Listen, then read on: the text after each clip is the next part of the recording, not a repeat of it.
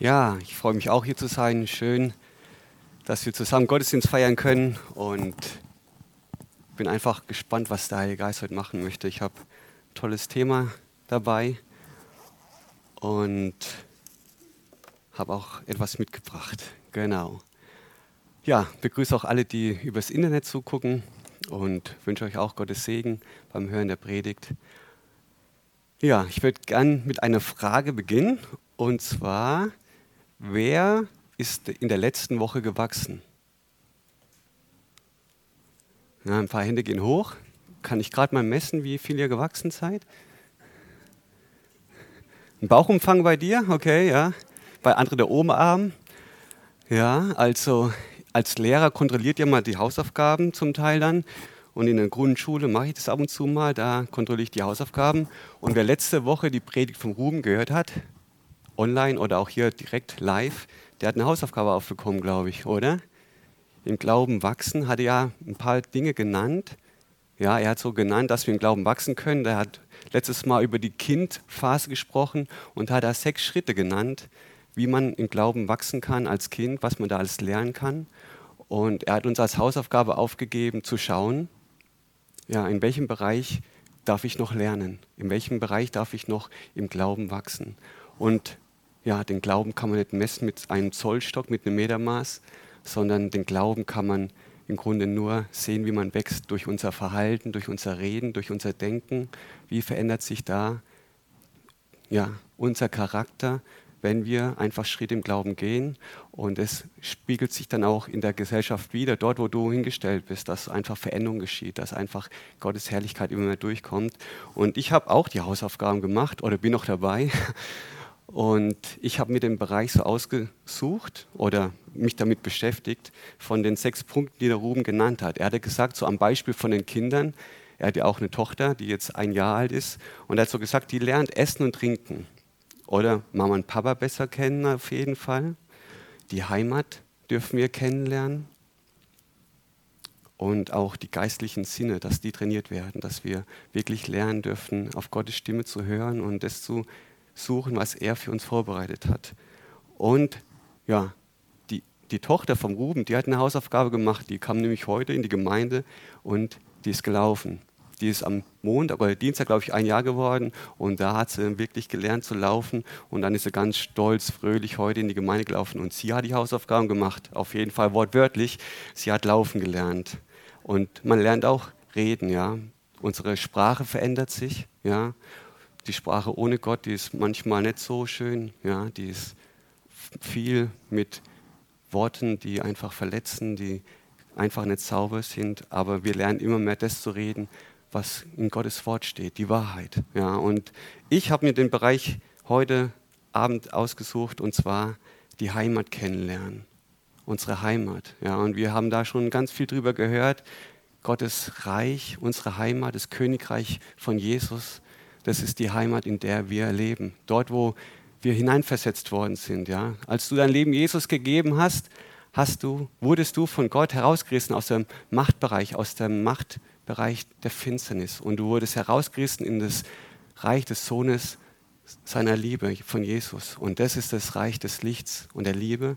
Und deshalb ist das der Bereich heute, den ich mit euch noch ein bisschen anschauen möchte, ohne Maßband, sondern wirklich in dieser Freude, in dieser Freiheit, die Jesus für uns da drin hat.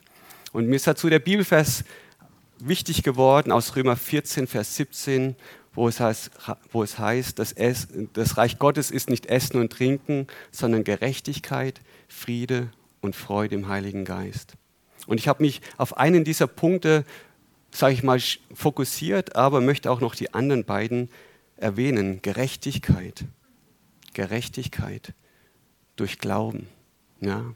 Jesus hat an uns geglaubt, als er am Kreuz für uns gestorben ist und hat gewusst, dass sein vollkommenes Werk uns gerecht vor den Vater macht. Er hat an uns geglaubt und er ist der gerechte König in diesem Königreich unserer Heimat. Und er hat sein Blut gegeben. Er ist für uns gestorben, für unsere Sünde. Und wir können und müssen nichts mehr leisten, um vor Gott gerecht dazustehen, außer an das zu glauben, was er für uns am Kreuz vollbracht hat. Und das ist so befreiend, das ist so ein Geschenk, das ist seine Gnade an uns, dass er aus Liebe für uns gestorben ist. Und wir brauchen nichts mehr leisten. Wir können uns so sehr anstrengen. Es verändert unseren Status vor Gott nicht. Er hat uns eine neue Identität gegeben und wir sind gerechtfertigt durch das Blut von Jesus. Und das dürfen wir im Glauben annehmen und darin leben. Und es ist so kostbar. Der zweite Bereich, wo hier genannt wird, was das Königreich von Jesus auch noch ausmacht, ist Friede. Friede, den Jesus uns gibt. Er hat Frieden geschaffen zwischen Gott und uns Menschen, als er am Kreuz gestorben ist für unsere Sünde. Und wir können mit Gott in Frieden leben. Ja, und er hat gesagt, meinen Frieden gebe ich euch. Nicht den Frieden, den die Welt gibt, sondern den Frieden, der diesen Ewigkeitscharakter hat. In meinem Königreich herrscht ein Friede, den die Welt nicht geben kann. Und diesen Frieden hat Jesus uns gegeben, ja, auch bevor er dann zurück zu seinem Vater gegangen ist. Und er hat Frieden geschaffen zwischen Gott und den Menschen. Und wir können auch Frieden mit uns selber haben, dass wir wissen, dass keine Verdammnis für die sind, die in Jesus Christus sind. Wir können in diesem Frieden leben mit uns selber auch, weil wir wissen, dass Gott uns total angenommen hat, dass wir geliebte Söhne und Töchter des höchsten Vaters sind und dass wir mit ihm in Gemeinschaft leben können. Und es ist so wertvoll, so kostbar und es ist so stark. Aber ich möchte heute Abend mit euch über den dritten Aspekt sprechen, über Freude. Und bevor Ruben letztes Mal die Predigt gehalten hat, war ich schon so in einem Prozess auch drin, wo mich dieses Thema nochmal so ganz tief, ganz neu berührt hat, weil ich Bereiche in meinem Leben so gemerkt habe, wie Gott mich da angesprochen hat und verändert hat und Dinge angesprochen hat in meinem Herzen, wo ich gemerkt habe, ja, Freude ist ein Bereich, da möchte ich ihn einfach noch besser kennenlernen. Und ich habe mal überlegt, ja, was ist das für eine Freude? Und mir ist dann der Satz eingefallen, Schadenfreude ist die schönste Freude. Habt ihr das schon mal gehört? Schadenfreude ist die schönste Freude. Ja, in der Welt ja, hört man es immer wieder so, diesen Satz. Und ich weiß nicht, ob du das auch in deinem Leben kennst, vielleicht von früher noch, wo du dich vielleicht gefreut hast, wenn einer vielleicht eine schlechtere Note geschrieben hat als du in der Schule oder ihm ein Missgeschick passiert ist, wo du dann vielleicht nicht so richtig mit Lachen oder so dann Ausdruck gegeben hast, aber vielleicht in deinem Herzen gedacht hast, ja, das hat er verdient.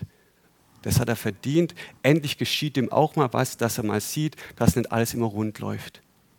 Schadenfreude so im Herzen, dieser, so ein paar Gedanken, die dann vielleicht aufkommen, wenn man merkt, ja, dem anderen, dem es immer besser ging, wo man vielleicht auch neidisch oder eifersüchtig war, dass man dem auch mal das so gönnt, dass ihm auch mal was Schlechtes passiert. Aber natürlich ist damit nicht die Freude gemeint, die das Königreich von Jesus auszeichnet. Ich habe dazu aber auch einen Vers gefunden in Sprüche, Sprüche 17, Vers 5. Dort heißt es, wer den Armen verspottet, verhöhnt dessen Schöpfer. Und wer sich über eines anderen Unglück freut, wird nicht ungestraft bleiben. Wer über eines anderen Unglück sich freut, wird nicht ungestraft bleiben. Und ich glaube, das ist so wichtig, dass, dass wenn da in deinem Herzen, ja, vielleicht keine Ahnung, vielleicht noch, wo du merkst innerlich, ah, ja, der hat es verdient, dass du da wirklich wissen darfst, dass du damit handeln musst, ja, weil das bleibt nicht ungestraft. Gott sieht es, auch was in unserem Herzen vielleicht für Gedanken manchmal noch da sind, wenn einem anderen was passiert, wo man dann, ja, drüber lacht oder innerlich sagt, ja, das hat er verdient obwohl es eigentlich ja, keiner ja, dem anderen wünschen darf, sollte eigentlich. Dann gibt es auch diese Vorfreude. Ja, als Kind habe ich mich immer auf Weihnachten gefreut oder auf den Geburtstag oder auf Besuch von Oma und Opa. Und diese Vorfreude ist natürlich was ganz Tolles. Und wenn dann der Tag da ist oder der Besuch da ist, dann ist die Vorfreude weg und auch der Besuch geht wieder und der Tag ist auch irgendwann mal vorbei. Und die Freude hält dann vielleicht noch ein bisschen an, bei den Geschenken, wenn man dann mitgespielt hat nach Weihnachten. Aber auch diese Freude hört irgendwann mal auf. Oder aber, habe ich mir dann auch so gedacht, es gibt ja auch den Spruch, geteiltes Leid ist halbes Leid. Und da habe ich mir so überlegt, geteilte Freude, ist es doppelte Freude? Ja. Wenn jemand sich freut, kannst du dich dann mit dem anderen mitfreuen? Ja, ist es dann ansteckend, wenn er sich freut und lacht und du dann merkst, oh ja, ich kann mich total mit ihm mitfreuen?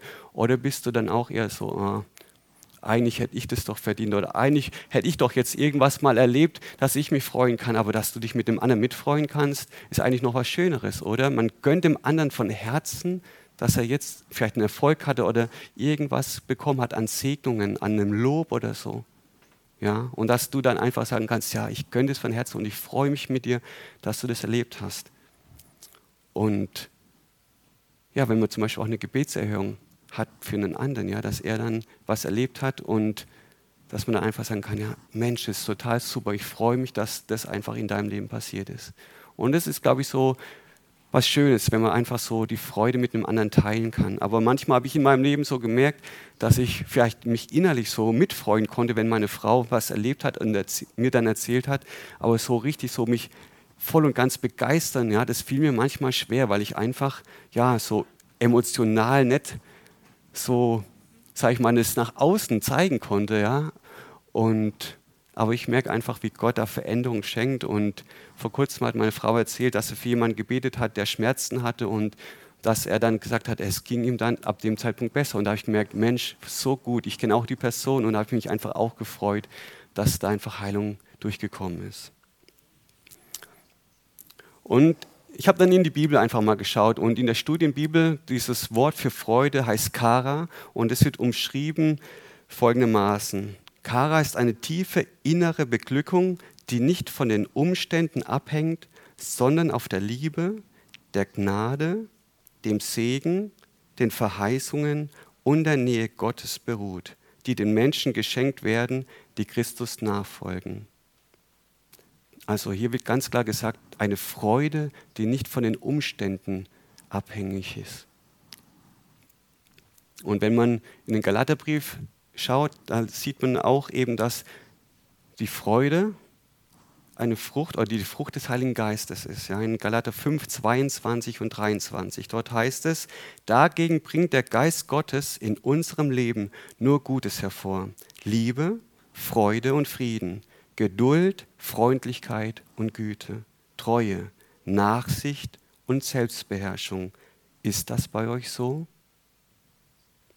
Ist das bei euch so? Freude ist die Frucht des Heiligen Geistes und jede Frucht, sie wächst. Und Freude darf wachsen in unserem Leben. Und es ist gut, wenn all diese Früchte immer mehr zum Vorschein kommen in uns, dass wir wirklich wissen, in der Gemeinschaft mit dem Heiligen Geist werden diese Dinge, die er in uns hineingelegt hat, immer mehr wachsen und zum Vorschein kommen. Und manchmal, ja, schaue ich mich so um und frage mich, wo sind diese Früchte? Wo ist das sichtbar, diese Freude? in meinem Leben manchmal oder in meinem Umfeld, dort, wo ich einfach bin, wo kann ich ein Freudenbringer sein oder wo zeigt sich diese Liebe, diese Freude und all die anderen Bereiche, die die Frucht des Geistes ausmachen. Und ich habe dann ein paar Bibelstellen einfach gefunden, wo die Freude beschrieben wird. Und ein Vers, der mir immer wieder so wichtig geworden ist, steht im Psalm 16, Vers 11. Dort heißt es, du wirst mir kundtun den Weg des Lebens. Fülle von Freuden ist vor deinem Angesicht. Lieblichkeiten in deiner Rechten immer da. Fülle von Freude. Bei Gott ist es nicht nur ein bisschen Freude, sondern bei ihm, vor seinem Angesicht, ist die Fülle von Freude. Fülle von Freude. Das ist so gewaltig, dass man sich da einfach reinfallen lassen kann und einfach das genießen darf. Diese Freude, die Gott für uns hat und die wir einfach empfangen dürfen, wenn wir zu ihm kommen. Dann habe ich noch einen anderen Vers gefunden, im Psalm 4, Vers 8. Dort heißt es, und wirklich, du hast mich wieder froh gemacht. Während sich andere über eine reiche Ernte freuen, ist meine Freude sogar noch viel größer viel größer. Die Bauern, die schuften und arbeiten den ganzen Tag und säen und pflanzen und bewässern und haben wirklich harte Arbeit bei Wind und Wetter, bei Hitze, bei Kälte und sie kümmern sich um ihre Saat, dass sie aufgeht und machen alles, dass es eine gute Ernte gibt. Und wie freuen die sich, wenn sie ihre Ernte einfahren können? Wenn das Wetter gehalten hat und dann einfach alles gewachsen ist, weil sie wissen, es ist meine Existenz, meine Grundlage für mein Leben, dass die Ernte einfach eingeholt werden kann. Und die freuen sich bestimmt jedes Mal, wenn sie mit dem Traktor da drüber fahren können oder wie auch immer, einfach ihre Ernte einholen können. Und hier sagt der Psalmist, und meine Freude ist noch viel größer. Größere Freude, als wenn man die Ernte einholt. Und dann noch ein Vers, der mir auch jetzt so in den letzten Tagen nochmal so richtig wichtig gewor geworden ist, weil einfach auch der so vor kurzem auch so gesagt worden ist bei der Abschlussfeier von meiner Tochter, von einem Studenten, der das dann auch gebracht hat. Und ich hatte dann gemerkt, Mensch, das gibt es ja gar nicht, dass er auch diesen Vers benutzt. Und dort lesen wir in Johannes 15 im Vers 11 und auch später dann in Johannes 16, Vers 24. Bis jetzt habt ihr nichts gebeten in meinem Namen. Bittet und ihr werdet empfangen, damit eure Freude völlig sei. Völlige Freude, also dass die wirklich vollkommen voll ist, die Freude in dir, in deinem Leben. Und das Entscheidende, in Kapitel 15 beschreibt da Jesus dieses Bild vom Weinstock und von der Rebe. Und dort heißt es, bleibt in mir und ich in euch, damit ihr viel Frucht bringt damit euer Vater im Himmel verherrlicht wird. Und das ist das Entscheidende, in ihm bleiben. Auch dann, wenn deine Situationen herausfordernd sind und du eigentlich gar keine Kraft mehr hast oder vielleicht auch manchmal gar nicht den Glauben mehr hast, an Gott festzuhalten, weil die Umstände so herausfordernd sind, dass du manchmal vielleicht denkst, was hat es alles überhaupt noch für einen Sinn? Aber Gott, Jesus ermutigt uns, in ihm zu bleiben, in jeder Situation unseres Lebens, dass wir an ihm festhalten, in seinem Wort bleiben und ihm vertrauen, dass er uns auch durch diese Situationen, durch diese Phasen unseres Lebens hindurch begleitet. Und er hat gesagt, wenn ihr das tut, wenn, ich, wenn ihr in mir bleibt und ich in euch, dann kann einfach auch dieser Lebenssaft fließen. Der Heilige Geist, ja, der kann in uns einfach das bewirken, was Gott in dieser Zeit, in dieser Phase unseres Lebens wirken möchte. Und dann werden wir automatisch viel Frucht bringen. Und wenn wir Frucht bringen, dann wird unser Vater im Himmel verherrlicht. Und es ist so das Entscheidende, ja, in ihm bleiben. Egal wie groß oder wie schwer die Situationen sind. Wir haben vorhin gesungen, mein Gott ist größer. Ja, und ich glaube, das ist die Wahrheit, die wir uns immer wieder sagen dürfen. Ja, unser Gott ist größer als alle Herausforderungen, als alle Situationen, in denen wir stehen. Und in Römer 15, Vers 13 heißt es dann, der Gott der Hoffnung aber erfülle euch mit aller Freude und allem Frieden im Glauben, damit ihr überreich seid in der Hoffnung durch die Kraft des Heiligen Geistes. Der Gott der Hoffnung. Jesus ist die Hoffnung der Herrlichkeit. Und er ist der Gott der Hoffnung und er möge uns erfüllen mit aller Freude. Ja, und ich sage mal, je mehr wir in uns ihm Raum geben, umso mehr kann er uns füllen mit dieser Freude. Wenn du noch in deinem Herzen Bereiche hast, wo du sagst, ah nee, da möchte ich eigentlich nicht, dass da Jesus hineinkommt, dann kann er auch nicht mit seinem Leben, mit seiner Liebe, mit seiner Freude hineinkommen. Und dann wirst du nie diese völlige Freude erleben können, die Gott für dein Leben hat. Ja, Vielleicht gibt es Bereiche, wo du sagst, nee, da, das halte ich noch fest, weil ich weiß, dass, das ist so verletzend oder so, ähm, wo ich mich drüber schäme, dass das in meinem Leben ist oder war. Aber Gott möchte auch da hineinkommen und er möchte dir da drin begegnen, damit seine Freude in dir völlig werde. Weil Gott hat eine ewige Freude und das lesen wir in Jesaja 51, Vers 11. Und die Befreiten des Herrn werden zurückkehren und nach Zion kommen mit Jubel. Und ewige Freude wird über ihrem Haupt sein. Sie werden Wonne und Freude erlangen, Kummer und Seufzen entfliehen. Und wir haben ja auch eine Predigt vom Herbert gehört, wo es Jerusalem, Zion, diese ewige Stadt, ja, die vergessene Stadt, ja, dass unsere Heimat Zion ist. Und auch wenn vielleicht in dem Bereich des Gemeindes mit, den, mit dem Jerusalem auf der Erde hier, ja, aber die Befreiten des Herrn werden zurückkehren. Und das ist so das Entscheidende. Wir sind befreit durch Jesus Christus. Er hat uns frei gemacht, damit wir als freie Kinder leben können, frei von Sünde. Und wir dürfen das erleben, wenn wir, sage ich mal, mit ihm Gemeinschaft haben, dass diese ewige Freude, die das Königreich von Jesus prägt und auszeichnet, dass wir das erleben dürfen, dass diese Freude nicht vorüber vorbeigeht, wenn ja, wie vorhin auch Weihnachten oder ein Geburtstag, der Tag vorbei ist, dann ist irgendwann die Freude weg. Aber diese ewige Freude, die Gott uns gibt, die bleibt ewig. Und das ist das, was so kostbar, so wertvoll ist, dass wir uns alle Zeit freuen können. Wirklich alle Zeit.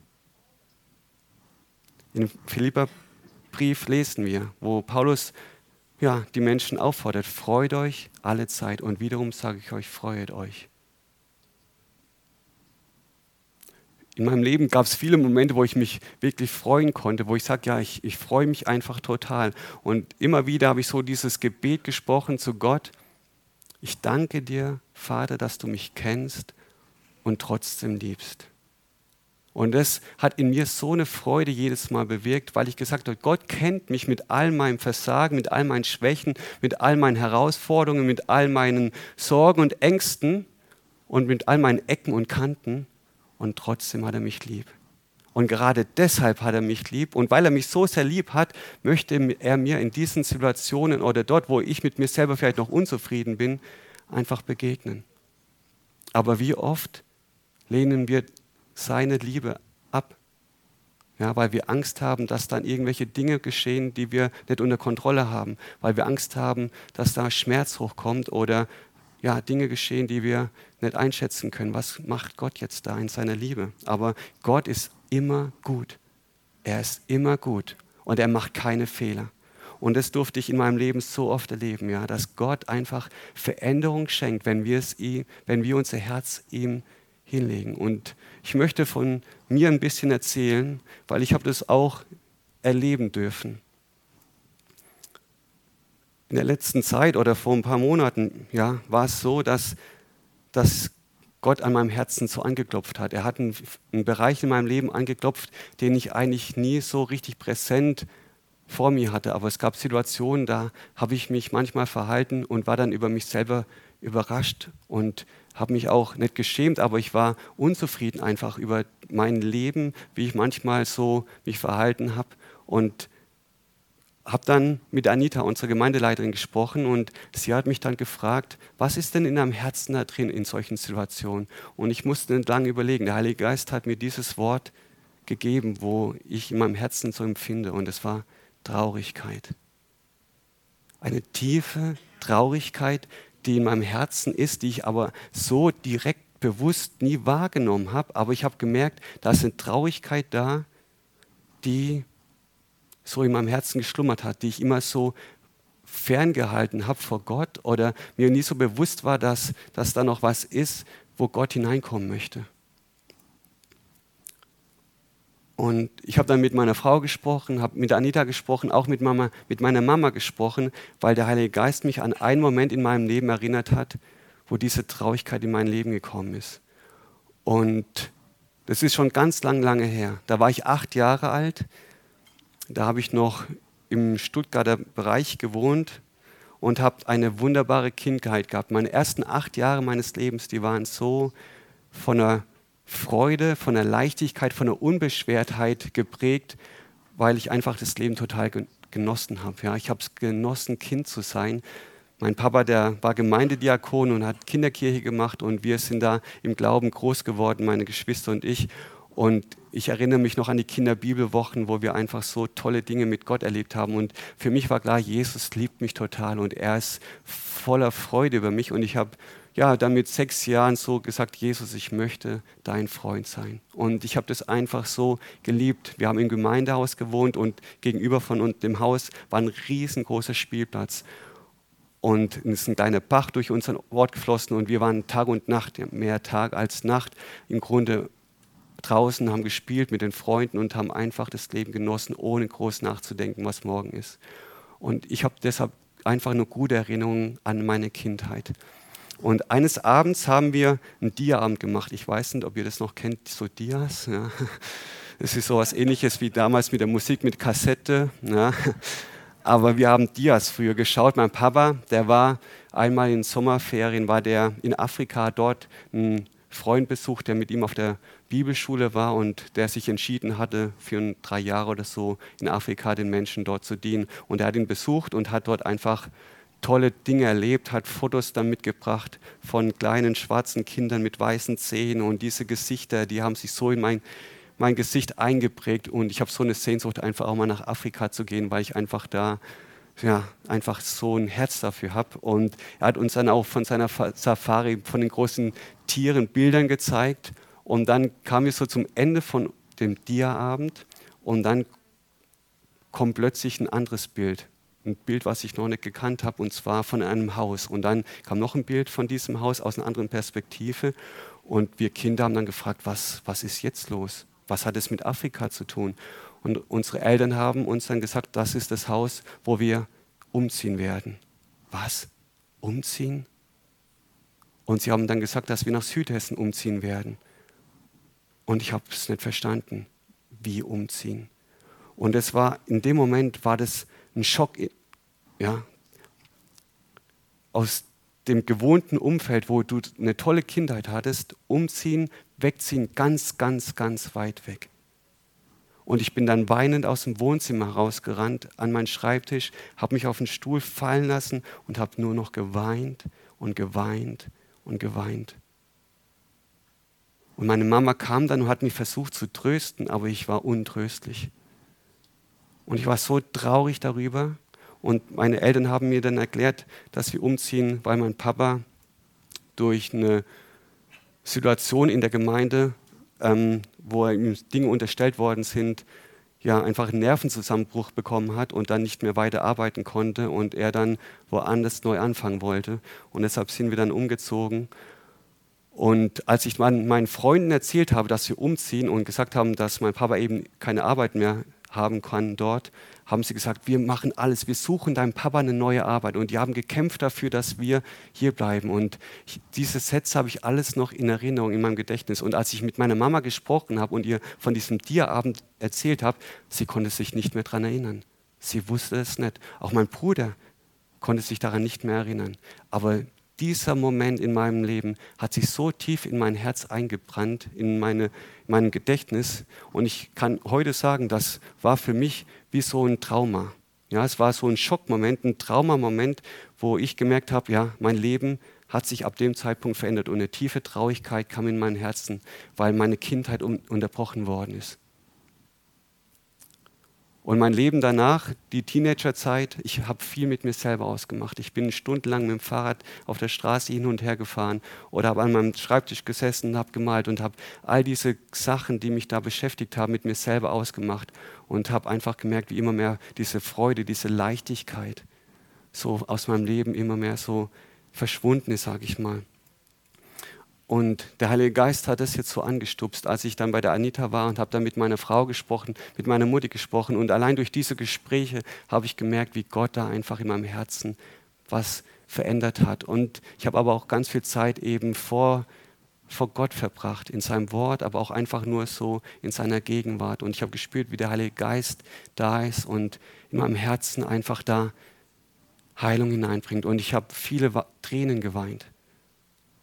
Und ich habe gemerkt, wie wohltuend es ist. Und habe dann gemerkt, ja, wenn ich mich ihm ganz ausliefere, dass dann sein Strom von Trost, von Heilung, von Wiederherstellung einfach so fließen. Und vor kurzem bin ich dann zu meiner Mama gefahren, weil ich ihr was vorbeigebracht habe und bin dann nochmal zum Blumengeschäft gegangen, um ihr ein paar Blumen zu kaufen. Und ich stehe im Blumengeschäft und die Frau bindet so die Blumen zum Strauß zusammen und ich fange an zu weinen. Ich fange einfach an zu weinen und ich kann immer aufhören zu weinen. Und ich drehe mich dann von der Blumenverkäuferin weg, wische die Tränen ab, aber die Tränen haben aufgehört. Und ich habe einfach gemerkt, Gott ist da und er hat einfach so mich so tief berührt. Und dann habe hab ich mir gesagt, an, es ist mir egal, wenn die Blumenverkäuferin mich fragt, warum weint sie denn? Dann hätte ich gesagt, weil Jesus mich so liebt. Weil seine Liebe so mein Herz berührt und ich einfach merke, wie er so eine tiefe Liebe für mich hat und so barmherzig mit mir ist, dass er einfach da in meinem Herzen was wirkt, was, was ich davor mir immer gewünscht habe, aber keine Worte dafür hatte, weil ich mir nicht klar war, dass dieses Erlebnis damals mit acht Jahren mein Leben so geprägt und beeinflusst hat. Und ich merke einfach, wie Gottes Liebe da hineinkommt und Gottes Freude da wieder neu hineinkommt, wo ich merke, er hält mein Herz da drin aus oder hat schon so viel getan, wo, wo ich einfach merke, ja, er verändert da. Und wir haben ja auch als Ehepaar haben wir auch so Schulungen gemacht, auch im Bereich von Pflegeeltern und haben auch traumatherapeutische Seminare belegt und da wurde gesagt, dass es immer so drei verschiedene Reaktionen auf eine, auf eine Situation sein kann, wie man reagiert, wenn man traumatisiert ist. Das eine ist so Flucht, man, man rennt davon oder man geht auf Angriff oder man wird so starr, ja, dass man gar nicht mehr weiß, was passiert. Und ich habe manchmal Situationen gehabt, dass ich dann auch, sag ich mal, mich in mein Zimmer verkrochen habe, Türe zu und dann stundenlang nichts geredet habe. Einfach ich wollte meine Ruhe haben oder manchmal bin ich auch auf Angriff gegangen. Ja. Manchmal gab es Situationen, da wurde ich dann wütend, habe die Türen geknallt. Das denkt ihr vielleicht nicht von mir, ja. aber manchmal habe ich dann so Phasen gehabt, wo ich dann richtig wütend geworden bin oder manchmal lag ich auch nur auf dem Bett und wusste gar nicht, was jetzt mit mir los ist in Situationen, wo dann diese Dinge getriggert worden sind. Ja. Das sagt man, wenn dann solche Erinnerungen getriggert werden, sind durch irgendwelche Umstände. Und ich habe dann einfach gemerkt, ja, irgendwas habe ich in meiner Geschichte erlebt, was so wie ein Trauma war. Und ich habe gemerkt, wie Gott da einfach Heilung hineingebracht hat jetzt in diesen Prozess. Und das war einfach für mich, wo ich gemerkt habe, wie Gottes Wort einfach so gut ist und einfach seine Gegenwart sich ihm ausliefern, in dem zu wissen, Gott, du meinst es nur gut mit mir und du machst keine Fehler. Und er hat jede Träne gesehen, die ich geweint habe und er sieht auch jede Träne, die ihr weint oder vielleicht noch weinen wollt. Ja? Und vielleicht sind auch unter euch welche, wo ihr sagt, ja, ich habe auch diese Sehnsucht nach einer Freude, die von Gott kommt, aber manchmal ist mein Leben noch geprägt von einer Traurigkeit oder von einer, von einer ja, Unwissenheit, was ist in meinem Leben noch, wo ich vielleicht ja, gar nicht so richtig Gottes Liebe erleben durfte, ja?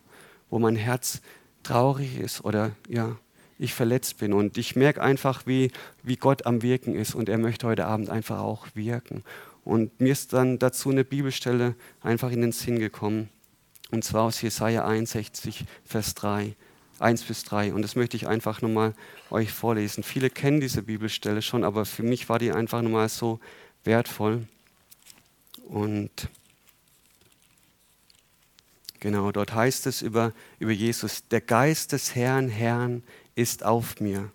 Denn der Herr hat mich gesalbt. Er hat mich gesandt, den Elenden frohe Botschaft zu bringen, zu verbinden, die gebrochenen Herzen sind, Freilassung auszurufen den Gefangenen und Öffnung des Kerkers den Gebundenen, auszurufen das Gnadenjahr des Herrn und den Tag der Rache für unseren Gott zu trösten alle Trauernden, den Trauernden Zions Frieden ihnen Kopfschmuck statt Asche zu geben, Freudenöl statt Trauer, ein Ruhmesgewand statt eines verzagten Geistes, damit sie Terebinden der Gerechtigkeit genannt werden, eine Pflanzung des Herrn, dass er sich durch sie verherrlicht. Und dort steht Freudenöl statt Trauer. Und das war für mich so einfach gewaltig, ja. Das Freudenöl als als Zeichen für den Heiligen Geist. Ja, und Jesus ist der Gesalbte und die, die wir zu Jesus gehören, sind wir auch Gesalbte. Ja, der Heilige Geist, der in uns lebt, wir sind Gesalbte und dort wird so viel beschrieben, was der Heilige Geist wirkt. Und zum Schluss war es dann so, dass wir Terebinden der Gerechtigkeit genannt werden, eine Pflanzung des Herrn, dass er sich durch sie verherrlicht. Und bei verherrlicht da steht hier glänzen, schmücken, verschönern und herrlich machen. Gott möchte sich durch dich verherrlichen. Er möchte durch dich dein Umfeld verschönern, zum Glänzen bringen. Er möchte dir einfach zeigen, wie sehr er dich lieb hat und die Menschen um dich herum. Und wenn wir das zulassen, dass sein Freudenöl unsere Trauer wirklich so wegströmt, ja, dass wir wirklich so Gnade selber leben dürfen und merken, wie Gott in uns Dinge heil macht und diese Freude sich immer mehr Bahn bricht, dann können wir auch selber, weil Gott es möchte, er möchte sich durch uns verherrlichen. Wird es geschehen, dass wir immer mehr einfach ihn widerspiegeln und seine Liebe weitergeben können, seine Freude weitergeben, weil er möchte ja, dass uns, seine Freude in uns völlig werde und nicht nur völlig, sondern übersprudelnd. Er gießt uns ja übersprudelnd ein. Und er hat gesagt, Ströme lebendigen Wassers werden von, von uns ausgehen. Und das geschieht. Der Heilige Geist wirkt in uns. Diese, diese Veränderung in uns und durch uns. Und das ist so kostbar. Und deshalb ist es ein Punkt, wo wir uns zum einen Gott ausliefern dürfen und sagen, Herr, tu du dein Werk in mir, aber tu auch das Werk durch mich. Und deshalb die Frage, können wir uns alle Zeit freuen, so wie Paulus uns auffordert? Freude ist manchmal auch eine Entscheidung. Ja? In Situationen, wo es mir nicht gut geht, dann ist es eine Entscheidung, freue ich mich. Aber über was kann ich mich denn alle Zeit freuen? Und dazu habe ich eine Begebenheit in Lukas gefunden, in Lukas 10. Jesus hat die 70 Jünger ausgesandt und er hat ihnen Vollmacht und Autorität, gegeben, ja, Wunder zu tun, Dämonen auszutreiben, Menschen zu heilen. Und die sind dann ausgegangen, ausgeströmt in die Dörfer und als sie dann wiederkommen, heißt es, sie sind voller Freude zurück zu Jesus gekommen, haben gesagt, Mensch, Jesus, weißt du, was wir erlebt haben? Wir haben für Menschen gebetet und sie sind gesund geworden. Wir haben gebetet und Dämonen sind ausgetrieben und wir haben Wunder erlebt und das ist so eine tolle Sache gewesen und es hat so Spaß gemacht und wir haben jetzt so eine Freude, dass wir das alles erleben dürfen. Und wie reagiert Jesus darauf? Freut er sich mit? Ja, vielleicht. Aber dort heißt es, was Jesus sagt. Freut euch aber vielmehr, dass eure Namen in den Himmeln angeschrieben sind. Freut euch darüber, dass eure Namen in den, in den Himmeln angeschrieben ist. Ja, natürlich diese Freude, wenn wir ein Wunder erleben, wenn wir eine Gebetserhörung haben oder einfach erleben, wie Gott sich verherrlicht in Situationen, dann dürfen wir uns auf jeden Fall freuen. Aber Jesus sagt hier, der, der wahre Grund der dieser ewigen Freude ist, dass wir zu Jesus gehören und dass unsere Namen in den Himmel angeschrieben sind, dass wir gerettet sind, dass wir erlöst sind und dass wir die Ewigkeit bei unserem Vater im Himmel sein werden. Und das ist das, wo wir eigentlich uns deshalb in jeder Situation entscheiden dürfen und schauen dürfen, wegschauen dürfen von der Situation auf Jesus, der der Grund unserer Freude ist, dass wir die Ewigkeit bei ihm verbringen. Und deshalb ist es manchmal wirklich eine Entscheidung.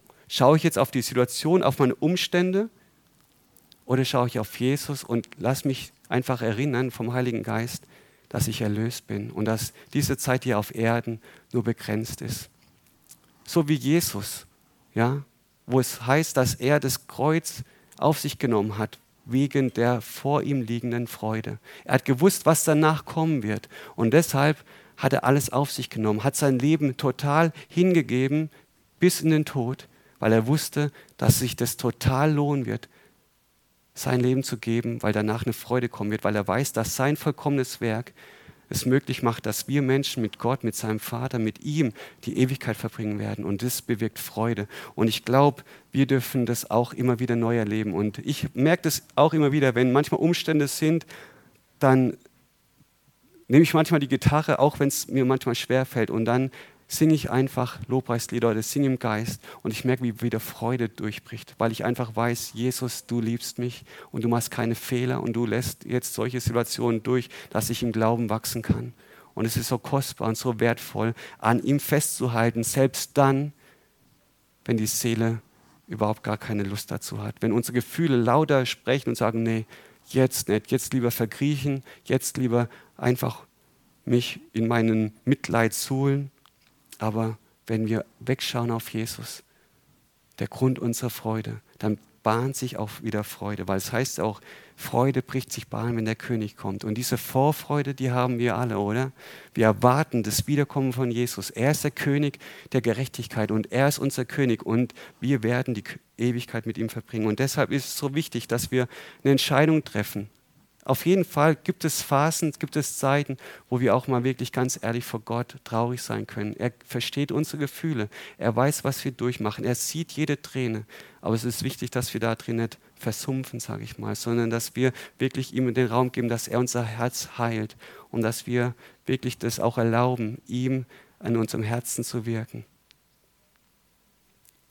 Und dass wir dann das erleben dürfen dass Freude sich wieder Bahn bricht. Im Psalm 97, die Verse 11 und 12, dort heißt es, wer Gott gehorcht, in dessen Leben wird es hell und Freude erfüllt jeden, der ihm aufrichtig dient. Ja, freut euch über den Herrn und preist ihn. Denkt daran, was der heilige Gott, Gottes, was der heilige Gott getan hat. Ja, manchmal ist es gut, dass wir uns an das erinnern, was Gott in unserem Leben schon getan hat. Dass wir uns daran erinnern, dass er einfach immer nur gut ist und dass er keine Fehler macht und dass er für uns ist. Ja, und es ist so wertvoll, dass wir uns immer wieder dazu entscheiden, Gott, ich vertraue dir auch jetzt in dieser Situation, dass du es gut machen wirst. Und es gibt aber einen, der unsere Freude rauben möchte, und das ist Satan. Satan weiß, was für eine Kraft darin steckt, wenn wir die Freude am Herrn haben. In Nehemiah 8, Vers 10 heißt es, in den, im zweiten Teil, denn der Tag ist unserem Herrn heilig und seid nicht bekümmert, denn die Freude am Herrn, sie ist eure Bergfestung. In einer anderen Übersetzung heißt es Stärke. Die Freude am Herrn ist unsere Stärke, ist unsere Sicherheit, unsere, unsere Festung. Und der Feind weiß ganz genau, wenn er unsere Freude rauben kann, dann haben wir nicht so viel Power, oder? Wenn du traurig bist, hast du dann Kraft, hast du dann Power, gehst du dann mutig voran? Nee.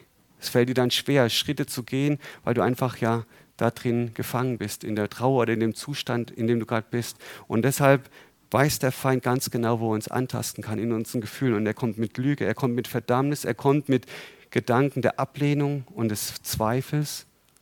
Und deshalb weiß er ganz genau, wenn ich die Freude von den Menschen rauben kann, dann habe ich sie schon fast für mich. Dann kann ich noch weiter wirken und deshalb ist es so wichtig, dass wir wachsam sind, wenn Gedanken kommen, wo unsere Freude ja, weichen möchte, ja, dass wir dann uns entscheiden, immer wieder neu, nein Herr, ich halte an dir fest und die Freude an dir ist meine Stärke, ist meine Kraft, ist meine Sicherheit. Deshalb ist es so wichtig, ja, worüber wir nachdenken. Gottes Wort hat Kraft. Ja. Wir lesen es, es ist schärfer als ein zweischneidiges Schwert. Und in der Waffenrüstung wird es auch beschrieben als dieses Schwert des Geistes, dass wir wirklich Gottes Wort den Lügen Gottes, des Feindes entgegenhalten. Ja, die Wahrheit macht frei und die Lüge, die nimmt uns gefangen. Und deshalb ist es wichtig, dass wir da drin wachsam sind, über was wir nachdenken und wo wir uns beschäftigen mit. In Jeremia 15, Vers 16, dort heißt es, fanden sich Worte von dir, dann habe ich sie gegessen. Und deine Worte waren mir zur Wonne und zur Freude meines Herzens. Denn dein Name ist über mir ausgerufen, Herr Gott der Herrscharen. Deine Worte waren mir zur Wonne und zur Freude. Und ich merke das immer wieder, ja. Gott spricht durch die Bibel ganz persönlich zu mir und zu uns. Und manchmal lese ich die Bibel und dann merke ich, wie Gott genau diesen einen Vers zu mir sagt. Und in der letzten Zeit war es wirklich dieser Psalm 16, Vers 11. Fülle von Freude ist vor deinem Angesicht. Und du zeigst mir den Weg des Lebens. Ja? Manchmal weißt du nicht, wie du laufen sollst, aber durch sein Wort ja, können wir das erleben, dass er uns führt durch den Heiligen Geist. Und Fülle von Freude ist vom Angesicht. Und es ist so wertvoll, so kostbar, dass seine Fülle so, seine Freude wirklich das dann bewegt in meinem Herzen dass egal wie die Umstände sind, ich mich freuen kann an seinem Wort und an dem, was er wirkt in mir. Und das Tolle, und ich komme jetzt zum Abschluss, ist, dass wir uns freuen können, aber dass Gott sich auch über uns freut. Und dann, ja, bewegt es in uns auch dieses Wissen, dass Gott sich über uns freut. Ja? Das steht in Zephania 3, Vers 17. Der Herr, dein Gott, ist in deiner Mitte, ein Held, der rettet. Er freut sich über dich in Fröhlichkeit. Er schweigt in seiner Liebe. Er jauchzt über dich mit Jubel. Ja, manchmal denkst du vielleicht, wie kann sich Gott jetzt über mich freuen? Jetzt habe ich gerade eben wieder voll den Bockmist gemacht, habe wieder versagt, habe wieder was getan, wo ich eigentlich weiß, das war jetzt total daneben. Und Gott liebt uns, ja, und er ist uns gnädig und wenn wir mal gefallen sind, dann hilft er uns auch wieder auf. Er möchte, dass wir liegen bleiben, weil es ist keine Verdammnis für die, die in Jesus Christus sind. Und er schweigt manchmal auch in seiner Liebe. Er hat Pläne in unserem Leben und auch wenn wir vielleicht manchmal Dinge tun, die, die er Sünde nennt, die einfach verkehrt sind, wo wir am Ziel vorbeigeschossen haben, ja, wo wir von diesem Le Weg des Lebens abgekommen sind, schweigt er in seiner Liebe, weil er weiß, er er hat Pläne und er hat dich und mich im Blick und er freut sich über mich, weil er weiß, zu wem wir gehören. Und wir haben Jesus in unserem Leben. Und das ist das Entscheidende. Er sieht uns durch Jesus und deshalb kann er sich freuen, weil er weiß, ich werde mit meinen Kindern die Ewigkeit verbringen. Und das ist das Tolle. Und deshalb heißt es im Psalm 100, Vers 2, dient dem Herrn mit Freuden, kommt vor sein Angesicht mit Jubel. Dem Herrn mit Freuden dienen, egal wie die Umstände sind. Wir wissen, wir sind total von Gott geliebt und er freut sich über uns und wir dürfen ihm deshalb mit Freuden dienen. Ja? Und es ist manchmal auch diese Entscheidung. Ja, manchmal habe ich vielleicht keine Lust. Ja, aber es ist so entscheidend und wichtig, dass wir vor sein Angesicht kommen. Und da werden wir Freude finden für jeden Dienst, für jede Aufgabe, die Gott uns zeigt. Weil ich möchte am Ende diesen Vers auch von Gott hören, in Matthäus 25, Vers 21. Dort erzählt Jesus in dem Gleichnis folgendes. Oder sagte dann, sein Herr sprach zu ihm, recht so, du guter und treuer Knecht, über weniges warst du treu, über vieles werde ich dich setzen. Geh hinein in die Freude deines Herrn. Und Gott wünscht sich, dass wir einfach unser Leben so ganz ihm zur Verfügung stellen und dass wir sein Königreich repräsentieren. Wir sind Botschafter an Christi Stadt und unsere Heimat besteht darin in Gerechtigkeit und Friede und Freude im Heiligen Geist. Und wir dürfen Freude weitergeben, weil wir diese ewige Freude mit uns tragen, die Jesus in uns wirkt durch den Heiligen Geist. Und ich lade euch ein, wenn du merkst, ja, das hat mich angesprochen, wo ich aus meinem Leben erzählt habe, wo vielleicht auch ihr manchmal noch Bereiche in eurem Leben spürt, wo eine Traurigkeit da ist oder wo ihr einfach noch nicht diese Freude manchmal in eurem Leben so spürt oder erlebt, wo ihr Tränen weint oder Tränen weinen wollt. Der Heilige Geist ist jetzt hier und er möchte dein Herz berühren und er möchte dir darin begegnen. Und er möchte dir einfach darin dienen und dein Herz darin heilen. Dort, wo Traurigkeit ist dass er mit seinem Freudenöl da hineinkommt und dass er dein Herz da drin wirklich heilt von einem Schmerz, den du vielleicht in deinem Leben erfahren hast. Und ich möchte einfach noch beten zum Schluss. Lieber Vater, ich danke dir, dass du immer gut bist und dass du für uns bist. Und ich danke dir, dass du unser Leben kennst, jeden einzelnen Tag Du hast jede Träne gesehen, die wir geweint haben und die noch nicht geweint worden ist. Und ich bete, Heiliger Geist, dass du jetzt wirkst. Dass du jetzt kommst und dass du jedes Herz berührst, Herr. Und dort, wo Traurigkeit ist, dort, wo Trauer ist, dort, wo Schmerzen sind, Herr. Dass du da hineinkommst mit einem Strom von Heilung. Und ich danke dir, Herr, dass deine Gnade da drin genug ist. Dass wir wirklich jetzt ohne Angst zum Thron der Gnade kommen dürfen und ich danke dir, Herr, dass du wirkst. Dass Herzen verbunden werden, geheilt werden und dass Freude sich wieder Bahn bricht, Herr. Und dass wir wirklich das erleben dürfen, Herr, wie, wie du treu da drin bist, Herr, in deiner Liebe. Dass du unsere Herzen hältst. Ich gebe dir alle Ehre jetzt, Heiliger Geist für das, was du tust und tun wirst. In Jesu Namen. Amen. Und wenn du jetzt einfach so im Lobpreis sind, in der Anbetung, dann öffne einfach dein Herz dem Herrn. Gib dich ihm hin und sprich mit ihm. Sei ganz ehrlich und halt nichts zurück, weil er, er möchte dein Herz da drin wirklich ausheilen. Und es ist so gut, das zu erleben, wenn Tränen fließen. Ja, das ist so gut.